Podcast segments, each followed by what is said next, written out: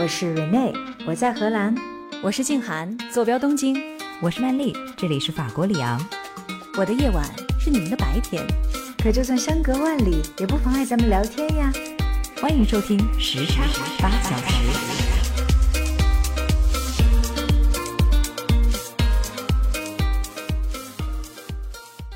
大家好，欢迎收听时差八小时，我是住在法国里昂的曼丽。今天呢，我们的播音间里面有一点点寂寞，因为只有我一个人在。我的两位小伙伴瑞内呢还在继续休假，静涵身体有点欠佳，所以今天就是我一个人在这儿跟大家聊天了。这两天我也在想，就我一个人的话，跟大家聊点什么呢？据说啊，在寂寞的时候，人就会去编一些故事，这也是我们从古到今有那么多的故事流传下来的原因。正好我最近呢也看了一本书，它的名字叫做《众神的样子》，是很有意思的一本书。它讲的是古希腊的神话故事，以及它在众多艺术作品当中的呈现。说起来呢，我们中国的普通民众对于希腊神话最熟悉的部分，可能就是跟黄道十二星座有关的传说了吧。所以今天呢，我想就来跟大家聊一聊关于星座和关于古希腊神话的几段有意思的传奇吧。记得其实我们在第二十九期节目的时候呢，也曾经跟大家聊过一些。当时我和静涵讲的是金苹果的故事、特洛伊战争以及智者奥德修斯的艰难的归家之路。感兴趣的听友有空可以再去回听一下那期节目。没有听过或者说对于希腊神话完全不熟的朋友呢，在这里我也先给大家普及一点基础知识，这样啊，我后面要给大家讲的故事你就更加容易理解了。在第二十九期里面，曾经给大家介绍过，古希腊的神话当中呢，一共有十二位最主要的神，他们被统称为 The Twelve Olympians，这是因为他们住在神圣的奥林匹斯山上，所以得到了这样的一个名号。那么，这是当时的宗教体系里面最受崇拜的十二位神，他们分别是众神之王宙斯、天后赫拉、海王波塞冬。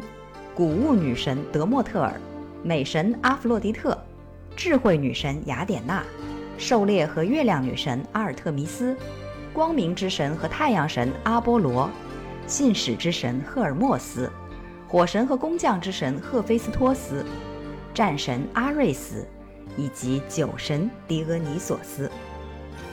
顺便说一句，大家可能呢也听说过，由于古罗马后来一度变得非常的强大。偏偏呢，他们又很喜欢古希腊的这些神话故事，所以啊，罗马人就硬是给这些希腊神明又都安了一个罗马的名字。比如主神宙斯的罗马名字就叫做朱庇特，爱神阿弗洛狄特呢叫维纳斯，战神改叫了马尔斯，信使之神叫莫丘利等等。懂英文的朋友当然也会发现，我们太阳系的几大行星其实都是以这些神的罗马名字命名的。什么 Mercury、Venus、Mars、Jupiter 等等，那事实上呢，全天的八十八个星座的名称，很多也都跟希腊和罗马的神话有关系。所以可见，一直以来啊，古希腊和罗马的神话就跟天文学和星象学有着千丝万缕的联系。那我今天要给大家讲的第一个故事呢，就是有关星座的金牛座的故事。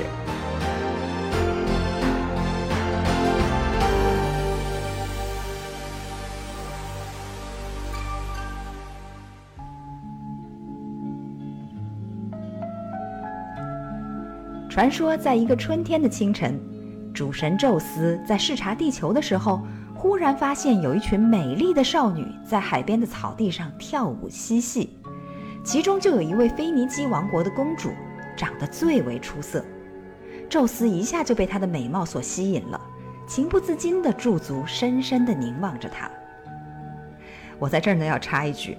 在古希腊传说当中的千百位神里面呐，最不安分的神大概就是众神之王宙斯了，因为他在夺得了整个神界的统治权以后呢，干的最多的一件事儿，好像就是到处去拈花惹草以及繁衍后代。而我今天要说的故事当中呢，有好几个也都跟他的风流韵事有着直接或者间接的关系，金牛座的来历也是其中之一。好，我们继续回到故事当中。话说主神宙斯正在天空观望着美丽的公主，偏偏呢，这个时候淘气的小爱神丘比特也正好路过了这儿。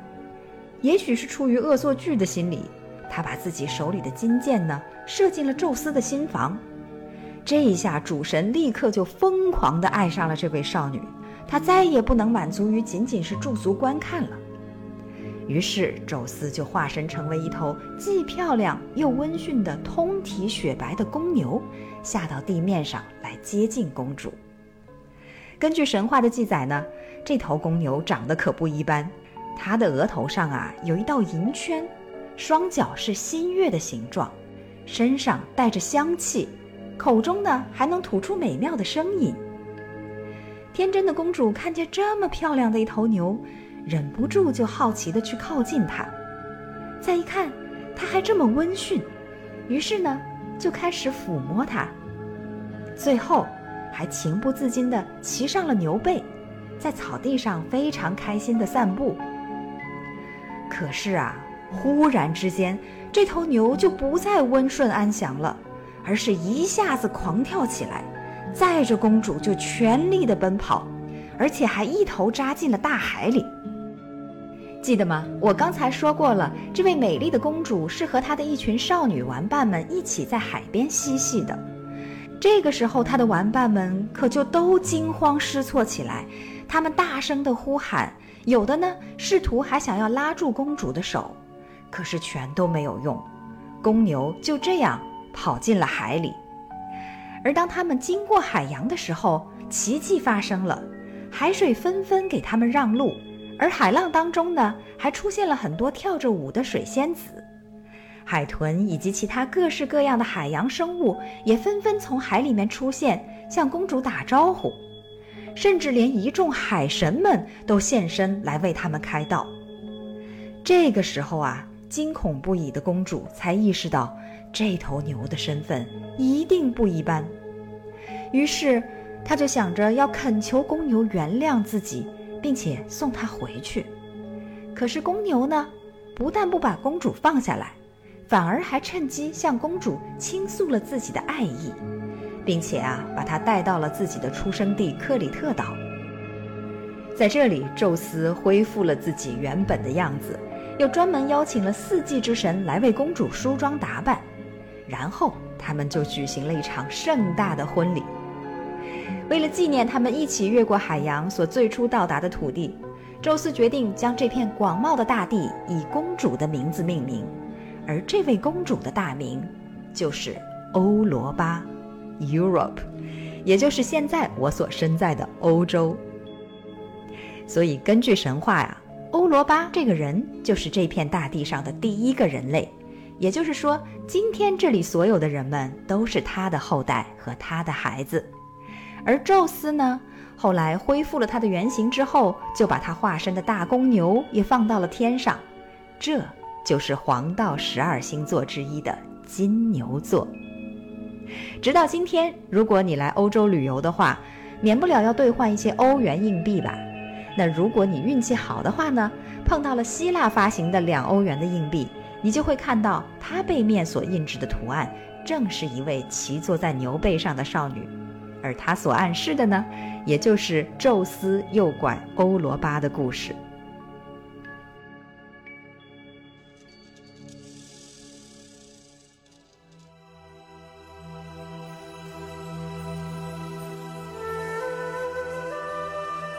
刚才我给大家讲的呢，就是金牛座的故事，记得吗？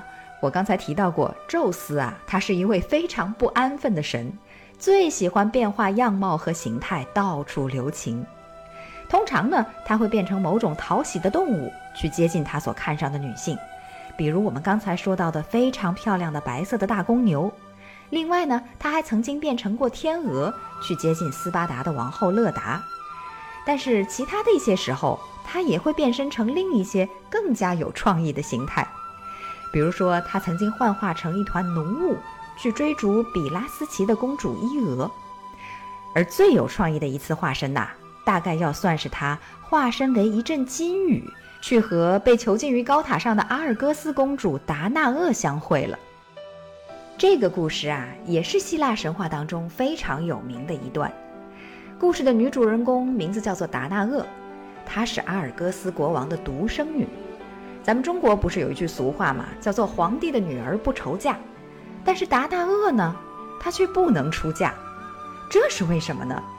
因为啊，他的父亲曾经得到过一条神谕，那就是自己将被达那厄所生的孩子。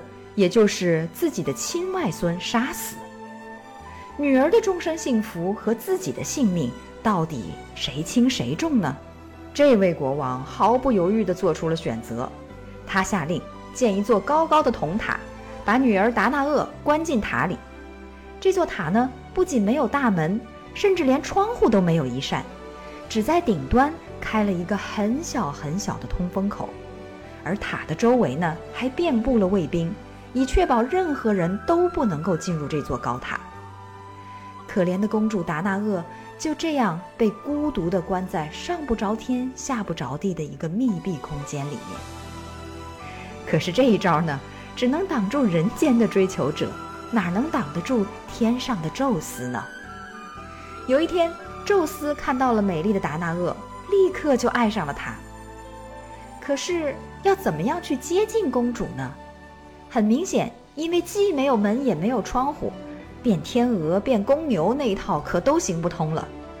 于是呢，宙斯灵机一动，就化身为了一阵金雨，从狭小的通风口里面透进了达那厄的闺房，落在了她的膝头。故事的结果呢，就是达那厄怀孕了，她后来生下了希腊神话里面非常有名的大英雄珀尔修斯。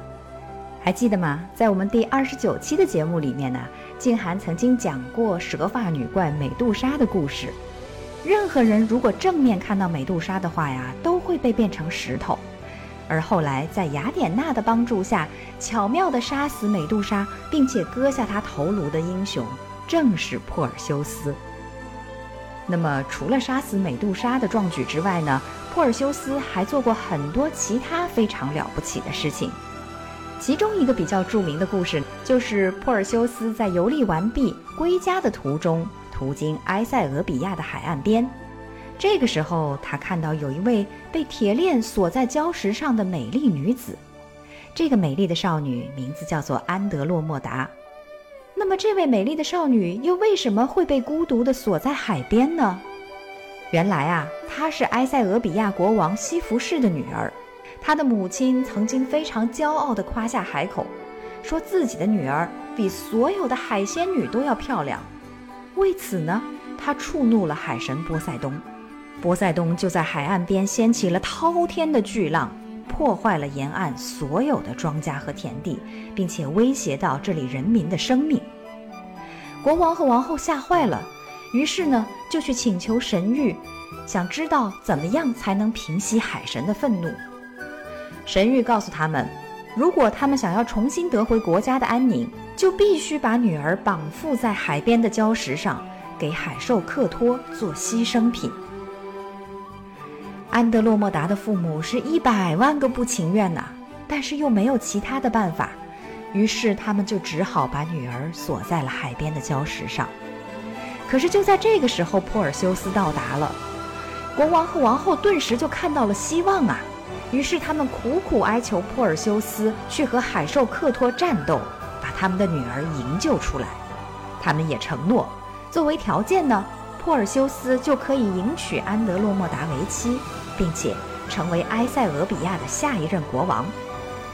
于是啊，英勇的珀尔修斯二话不说就来到了海边，和巨大的海兽克托做了一场声势浩大的生死搏斗。并且最终是成功的杀死了克托，抱得美人归。可是，尽管珀尔修斯是这样的英勇无敌，最终呢，他还是没有逃脱神域的命运。他在回家的途中啊，有一次在无意当中掷铁饼，结果就把自己的外祖父给砸死了。你看，希腊神话似乎总是会回到这样的一个主题。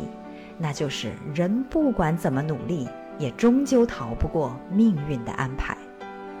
而据说珀尔修斯在最后终于得知了事情的真相，原来自己无意之中杀死了自己的外祖父，他觉得非常的难过，于是就放弃了已经到手的很多的权利和财富。而在他死后呢，神就将他变成了天上的英仙座，他的妻子安德洛莫达变成了仙女座，他的岳父岳母也变成了仙王仙后座。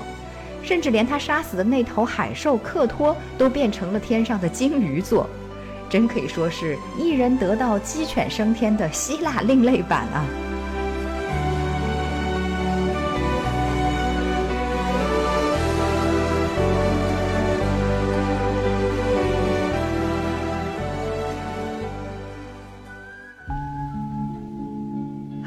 继续来说希腊神话当中有关星座的故事。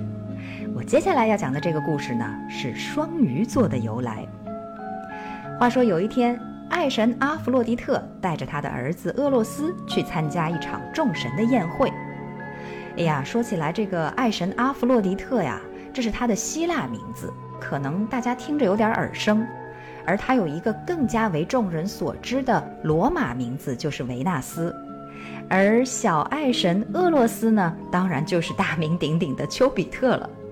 接下来的话，我想我也不用管它到底是希腊名还是罗马名，哪一个我们大家听得更耳熟能详，我就用哪一个，好不好？OK，所以维纳斯呢带着他的儿子丘比特去参加一场众神的宴会。那么席间应邀参加并且为众神们吹奏牧笛的山林和放牧之神潘，因为演奏的特别的卖力，甚至使得他美妙的笛声在天地之间回荡不已。结果却发生了乐极生悲的事情，因为这美妙的音乐引来了大怪物提丰。提丰是大地之母所生的怪物，据说它有一百个会喷火的龙头，长得十分的可怕，连众神也不敢跟它交锋。于是呢，一场好端端的宴席就变得一片混乱。在这场混乱当中啊，小丘比特和他的母亲维纳斯走散了。维纳斯爱子心切啊，于是他就慌忙的到处寻找自己的儿子。后来呢，终于让他在一张桌子的底下发现了瑟瑟发抖的丘比特。于是维纳斯就赶紧领着他逃离了宴席。可是大怪物提丰还是紧紧的追着他们不放啊！怎么办呢？哎，维纳斯就想出了一个主意，他们打算躲到水里去。可是呢？维纳斯又怕自己一旦到了水里，和儿子丘比特会走散了，于是他就用一根丝带，一头拴住儿子的脚，一头绑在自己的脚上，然后和丘比特双双化成两条鱼，一头扎进了尼罗河里，也成功的躲开了巨兽提丰的攻击。后来呢，智慧女神雅典娜知道了这一切，他就把维纳斯和丘比特。变成了双鱼的形象，封为双鱼座的星神，升上了天空。那故事讲到这儿，双鱼座的由来大家也就清楚了。但是呢，我还想歪个楼，接下来说一说小丘比特的故事。在大家的印象当中，丘比特是不是永远都是一个光着屁股的小孩，扇着一双翅膀，手里拎着把小弓箭，四处乱飞的形象啊？那有人就会问了。难道丘比特真的永远都长不大吗？哎，你还别说，在古希腊罗马的神话里面呐，丘比特还真的有着一段长大并且结婚的故事。怎么样？听到这儿，你是不是特别的好奇？哎，丘比特居然还能够长大并且结婚？不瞒你说，我第一次看到这个小爱神长大的故事，也是大吃一惊。接下来呢？我就来跟大家一起分享这个故事。话说，在古代希腊罗马那一大片的地域当中呢，城邦林立。那有一位国王啊，他膝下有三个女儿，其中最小的那个妹妹也是最漂亮的一个。这位小公主的名字就叫普绪克，英文呢是 Psyche，P S Y C H E。当然，到了今天呢，我们也知道。呃，这个词它的意味反倒变得不太好了，因为它如果在精神科医生的眼里啊，它就是精神病、精神病人的意思。但不管怎么说，在当年呢，她是一位美丽的公主的名字。她无论是外表还是心灵都美丽无双，全世界的人都会长途跋涉来敬仰她的美丽，以至于那个国家的人都忽视了爱与美的女神维纳斯。而这一切啊，就使得维纳斯非常的嫉妒，因为世人居然会为了这样一个凡间的女孩而忽视了她的美貌。于是维纳斯就心生一计，他把自己的儿子小爱神丘比特叫了过来，对他说：“儿子啊，你帮我去做一件事情。这个世上居然有一个凡间的女孩敢跟我比拼美貌，你呢，去想办法。”让他爱上这个世界上最丑陋、最凶残的野兽，哼！我一定要让他受到惩罚。因为大家知道，丘比特的爱情之箭是可以指引任何被他的金箭所射中的人去对特定的对象产生爱情的，所以这个计策呢，原本应该是万无一失。事实上，维纳斯的计划呀，其实差一点就成功了。因为丘比特开头是听从了母亲的命令的，他以神的身份告诉国王夫妇，要把普绪克抛弃在一个荒山头上，在那里呢，他将会跟一条丑陋凶残的带着翅膀的巨蛇定亲。国王夫妇没有办法，本来都已经打算把普绪克送过去了，可是呢，丘比特又有点抑制不住自己的好奇心，他想。到底是一个多么美丽的女子，居然能够让自己的母亲，堂堂的爱与美的女神维纳斯都为之嫉妒。于是他就趁着一个夜晚，普绪克熟睡的时候，到他所在的宫殿里面偷偷的去看她。他看到了一位沉睡的女孩，她的美貌果然是世间罕有。于是丘比特的心里呢，也产生了一丝怜悯。心说：“哎呀，你也太可怜了，本来没有犯任何的错误，可惜呢，长得这么美丽，偏偏触怒了母亲。”正在他这样想着的时候呢，普绪克突然醒了，他懵懵懂懂地张开了眼睛。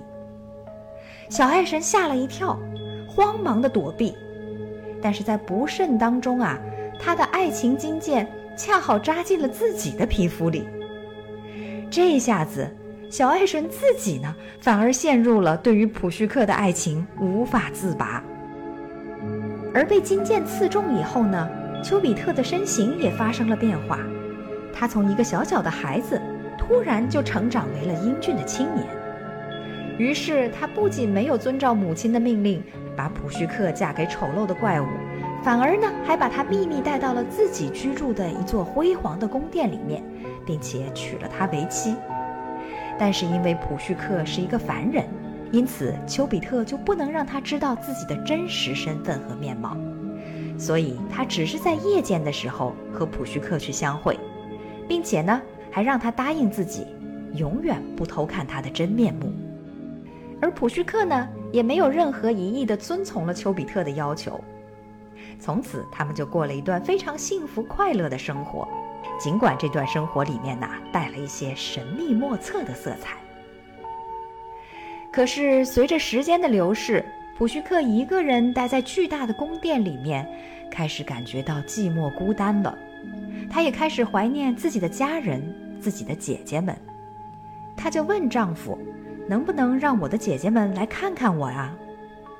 得到的答案却是：“他们只会给你带来麻烦，出于好妒的天性。”然而，普绪克实在是太孤单了，他渴望和自己的姐妹们能够坐下来，哪怕只是聊聊天也好，即使姐妹们有着这样那样的缺点。于是，很快呢，他委托西风之神，把姐姐们都带到了宫殿里。姐姐们来到之后，看到了这所宫殿是如此的辉煌壮观，而宫殿里面的陈设呢，又是这样的华丽和奢侈，他们大吃一惊。想到当年的神谕，明明是说妹妹要嫁给一个非常丑陋的蛇怪，怎么现在看来她生活的非常的幸福美好呢？这让姐姐们充满妒忌，她们开始没完没了地问关于普绪克丈夫的事情，说：“哎，那我们的妹夫现在在哪里呀？能不能让姐姐们来见见他呀？”最终，普绪克耐不住姐姐们的盘问，承认了自己还一直都没有见过丈夫的真面目。于是，她的姐姐们就说：“哎呀，你那个丈夫啊，肯定是有一些见不得人的隐秘，否则怎么会一直不让你看见他的真面目呢？我们可是听说了，你嫁的那是一条巨大的蛇。你现在已经怀孕了，等你将来生下孩子的时候，说不定他会把你和你肚子里的孩子一起都吃掉呢。”就这样，普绪克的姐姐们心怀叵测地劝普绪克。在床底下藏一把刀和一盏灯，当下一次丈夫来跟她相会的时候，可以趁她熟睡了，用灯来照亮她的面容。如果真的是像传说中所说的那样，是一条蛇怪的话，那就一刀刺死他。在经过了姐姐们的挑拨之后啊，普绪克的心里开始不平静了。她翻来覆去的想这件事情，终于无法忍受。一直不知道丈夫真实身份和外表的不安，于是呢，有一天夜里，趁着丘比特熟睡以后，普绪克终于小心翼翼地点了一盏油灯，来到丈夫的床边，想要看一看心爱的丈夫到底是长成什么样子。让她震惊的是，她看到的不仅不是一条丑恶的毒蛇，反而是一张超越任何想象力的英俊的脸庞。是一个像百合花一样的美少年，而且呢，普绪克还进一步通过丘比特背后的一双翅膀，认出了原来自己的丈夫就是著名的小爱神。惊讶当中，他的手一抖，不小心就滴了一滴滚烫的灯油到丘比特的肩膀上。丘比特惊醒过来，结果发现自己的爱妻居然背叛了对他的承诺。于是非常愤怒和伤心地对他说：“我不能再和你生活在一起了。要知道，爱情是不能和怀疑共存的。”之后，他就飞走了。普绪克哭着喊着追随着他，而听到了普绪克的哭声，丘比特停下来说：“为了你，我背叛了我的母亲女神维纳斯，这就是你回报我对你的爱。”对你的奉献的方式，去找你的姐姐们吧，他们的话比我的更让你听从。说完，他就决绝地飞走了。而伴随着丘比特的消失，华丽的宫殿也一并消失了，只留下普绪克一个人，悲痛万分地坐在地上，无比的心痛。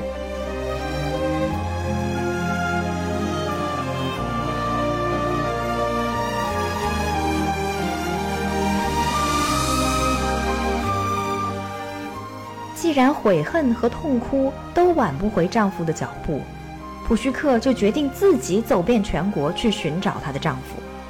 她发誓要用一生来寻找丘比特，以向他表达自己的爱意。她向众神求助，但可惜的是，没有谁敢冒着维纳斯的怀恨和报复来帮助她。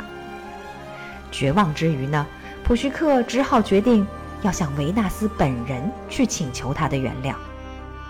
可是，当他找到维纳斯的时候，维纳斯立刻向他大吼起来，说：“都是因为你，你把灯油倒在我儿子的胳膊上，让他烧伤的那么严重，你还想要求得我的原谅，哪有那么容易？”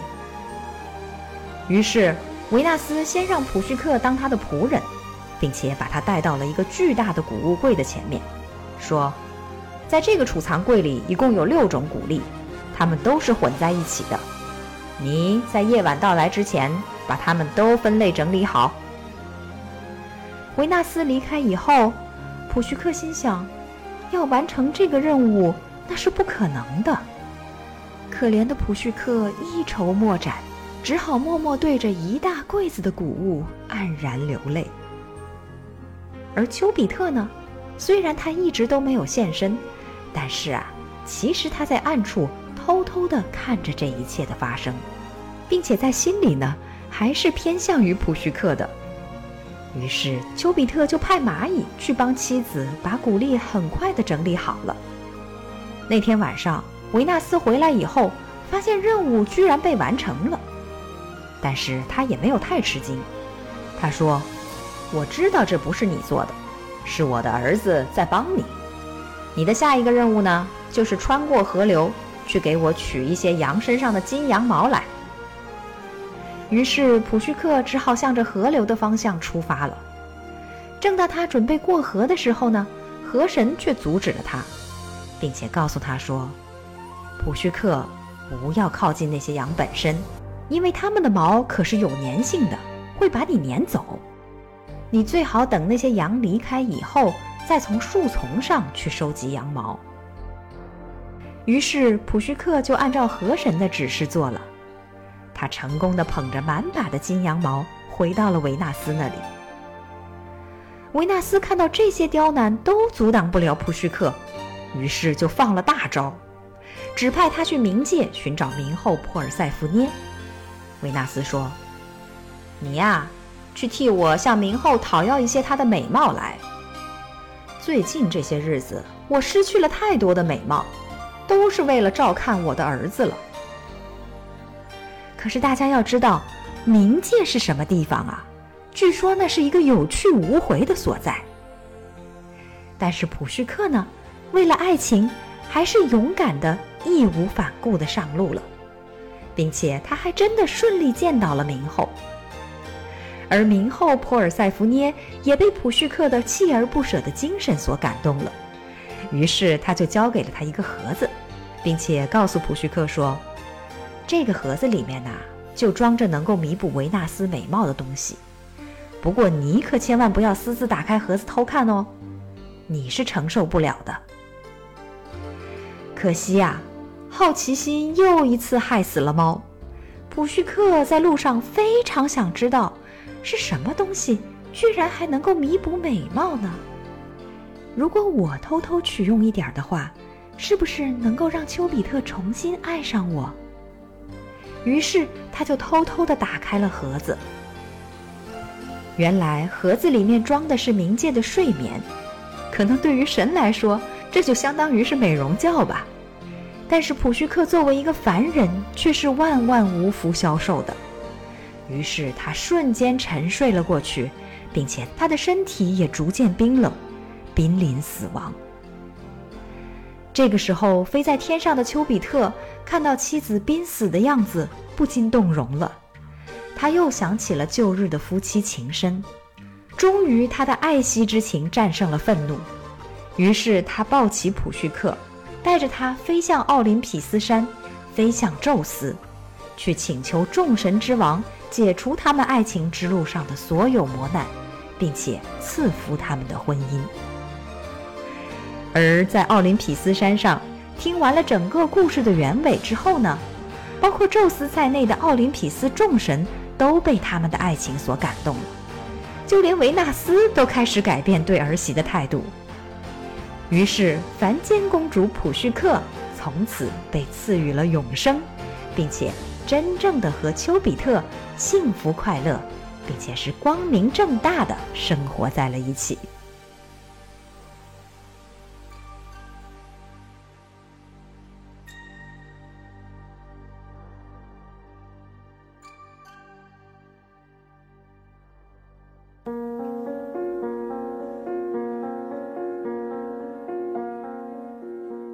前面好像本来是在讲双鱼座的传说吧，结果一不小心呢就歪楼到了小爱神丘比特，而且好像这个故事还说了挺长。那接下来呀，我们还剩下一点点时间，我就来给大家讲最后一个星座故事吧。其实呢是两个星座，因为它们是连在一起的。你能猜到吗？没错，那就是大熊星座和小熊星座。而且这两个星座的来历呢，也跟主神宙斯有关。天性风流的宙斯啊，这一次又喜爱上了一位美丽又温柔的女神，她的名字叫做加利斯特。宙斯时常背着天后赫拉去看她。不久之后呢，加利斯特就生下了一个可爱的儿子，取名叫做阿尔克斯。不幸的是，这件事情不久就传到了赫拉的耳中。赫拉原本就对宙斯的到处留情非常生气，这回听说居然又有一个女人给宙斯生下了孩子，她自然就更加的妒忌和愤怒了。于是，她就残忍地把一个好好的美丽仙女加利斯特变成了一只笨拙的大灰熊。变成大熊以后的女神再也没有办法开口说话了，而且长相又变得非常的粗笨和吓人。于是她只好挥泪离开了柚子，独自逃进了密密的森林里。一晃十几年的时间就过去了，阿尔克斯慢慢的长成了一个活泼勇敢的青年，而且呢，他还成为了一个剑术非常精良的猎人。有一天，阿尔克斯去到一片森林里面打猎，没想到他走进的那片林子。恰恰就是自己母亲的所在。多少年来思子如狂的加利斯特，意外地看到爱子的身影出现，一时就情不自禁起来。他奔向前去，想抱抱自己的孩子，却全然忘记了自己现在的外形可是一只恐怖的大灰熊。而阿尔克斯看到一只大熊朝着自己狂奔而来，忍不住大吃一惊。以为这头野兽凶性大发，想要袭击自己，于是他就毫不犹豫地拔出剑来，对准了大熊，就要将它射杀。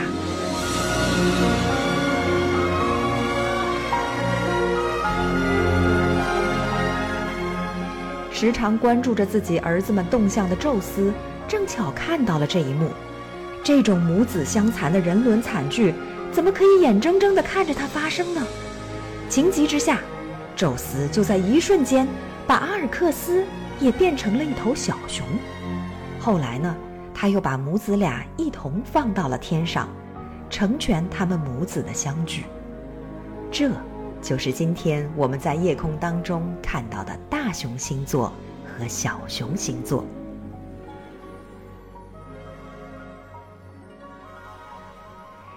我觉得在所有的希腊神话里面，大小熊星座的故事还是非常感人的。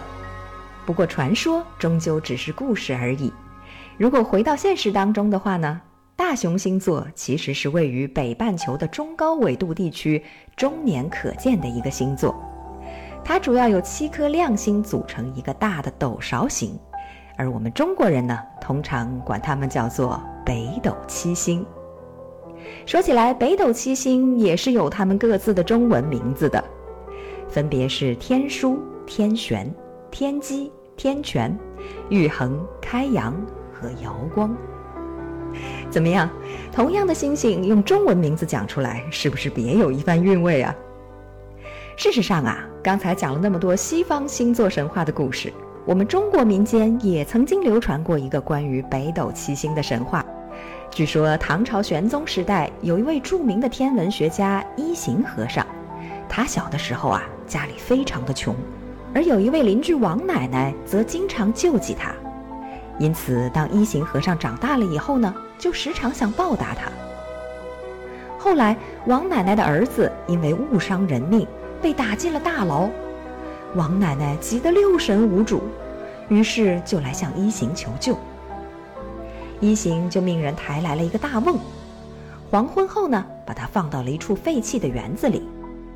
晚上有七只动物就跑了过来，钻进瓮中。第二天，唐玄宗就急召一行询问说：“哎呀，北斗七星不见了，爱卿，这是什么征兆啊？”一行回答说：“这是上天在警示陛下呀，如果您无动于衷的话。”接下来恐怕就会祸事临头了，但如果您做些好事，则可能破解灾难。我想最大的好事应该莫过于大赦天下了吧。玄宗皇帝接受了一行和尚的建议，宣布大赦，而王奶奶的儿子也就因此得以出狱了。一行听到消息以后。就来到园中，打开了大瓮。当晚玄宗就得到报告，说北斗七星又重现天空。那刚才给大家讲述的呢，是一个关于北斗七星的中国古代小神话。如果说北斗七星在中国古人的心目当中，其实还并没有太显赫的地位，那么北极星可就不一样了。在西方的小熊星座里面，编号为阿尔法星的北极星，在中国古代则被称为勾陈一或者北辰，它指的是最靠近北天极的恒星。是北方天空的标志，而在儒教、道教等民间信仰当中，北极星更是被称为紫薇、太一或地星，是最重要的神灵之一。在现实生活里面，如果你在野外的夜晚迷失了方向的话，只要找到北极星，也就找到了北方。北极星连同着北斗七星，它们一年四季。都高挂在北方的天空上，俯视着人间，也陪伴着我们。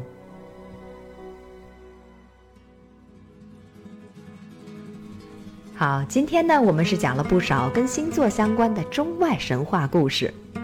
从此以后，每当夜晚来临的时候，仰望星空，想想那些古老传说背后所包含的邻里之爱、恋人之爱、母子之爱，以及求而不得的爱情。是不是会别有一番不同的心情体会呢？好，本期的时差八小时讲故事专场就到这里了。我是夏季留守主播，住在法国里昂的曼丽。如果你喜欢我们节目的话，记得在收听的同时点一个订阅。如果有兴趣给我们留个言，说说你的听后感，或者愿意跟你的朋友们分享时差八小时的链接，那我们就更加开心了。下周呢，我的小伙伴 Rene 和静涵就会回归节目了，真的是非常期待。到时候我们一起会更加热闹的跟大家来聊天讲故事。So until next time, bye.